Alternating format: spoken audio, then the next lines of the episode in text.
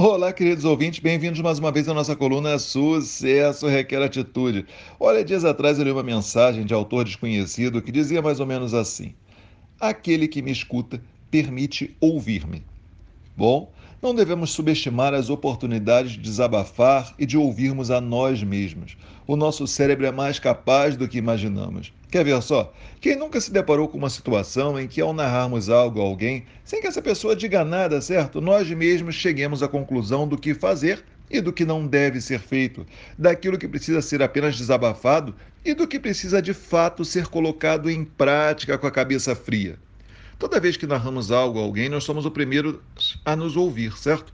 Ou, por exemplo, quando nós vamos aconselhar alguém, desabafar ou nos aconselharmos com alguém, seja ele especializado ou de confiança e capaz verdadeiramente disposto a nos ouvir e ajudar, isso permite que analisemos a situação de forma mais detalhada, mais ampla e sob diferentes ângulos e cenários, além de esfriar a cabeça, é claro.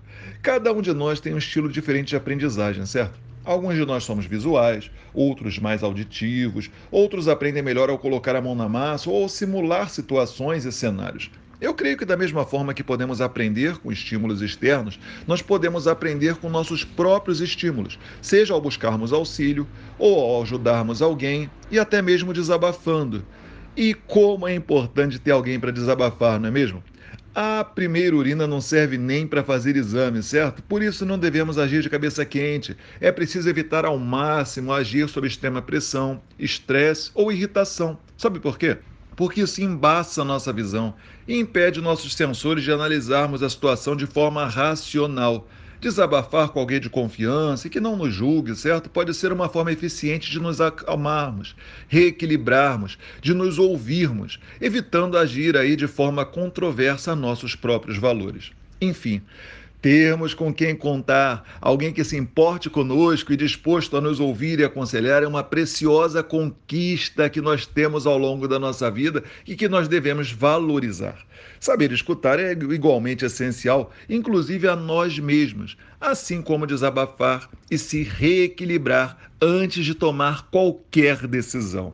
E, finalmente, ao aconselharmos, que sejamos capazes de lembrar que feliz é aquele que compartilha o saber, mas ainda mais feliz aquele que aprende o que ensina.